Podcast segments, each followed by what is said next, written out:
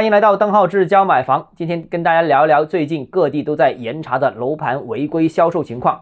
什么叫违规销售啊？有几种类型。第一个，无证销售，就是连预售证都没拿到就开盘销售的。第二个，在没开盘之前就预收楼款的。第三个，购房资金不进入监控账户的。那以上这些情况啊，严查都应该是好事，也应该这样做，这样能避免再有楼盘因为挪用预售资金。避免再次出现因为资金不足而出现停工的这种情况。不过，真要落实，其实难度还是比较大的。有三点原因跟大家分享一下。首先，第一个呢就是监管执行都有难度，不允许无证销售啊，不允许预收楼款，资金必须进入监控账户等等这些要求，其实也不是现在说了，说了很久，也说了很多次。但实际情况呢，这种情况还是屡见不鲜。为什么呢？主要是因为这些事情啊，没人举报就没人管。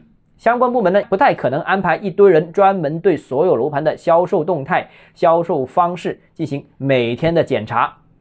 那一个城市有上百个楼盘，甚至几百个楼盘，根本就不可能每时每刻都主动监管。而普通购房者呢，在没有明显损害自己的利益的情况下呢，一般情况也不会主动检举揭发这些事情。这是第一个。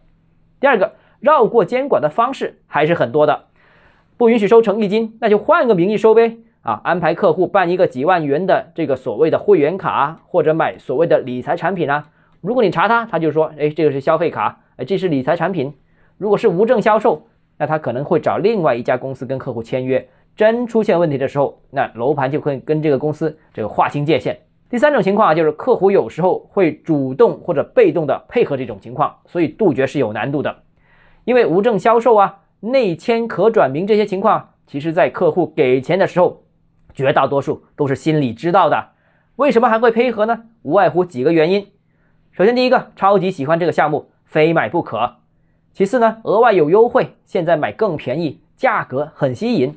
第三个，市场供应很紧张啊，现在买房得抢。那这种情况下，一般都是开发商、卖方说什么就是什么了，除非你不打算买。如果你打算买，你还举报他干什么呢？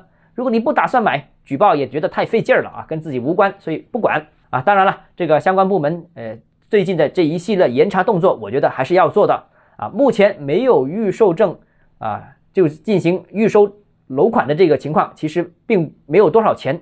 那最终不买还可以退，社会影响和客户意见呢都不算太大。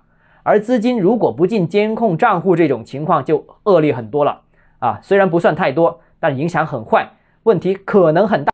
相关部门呢还得主动清查，主动检查。尽量杜绝，同时呢，这个也需要购房者有意识，主动参与到维护市场秩序当中啊。好了，今天节目到这里啊，如果你有其他问题想跟我交流的话，欢迎私信我或者添加我个人微信，账号是教买房六个字拼音首字母小写这个微信号 d h e z j m f，我们明天见。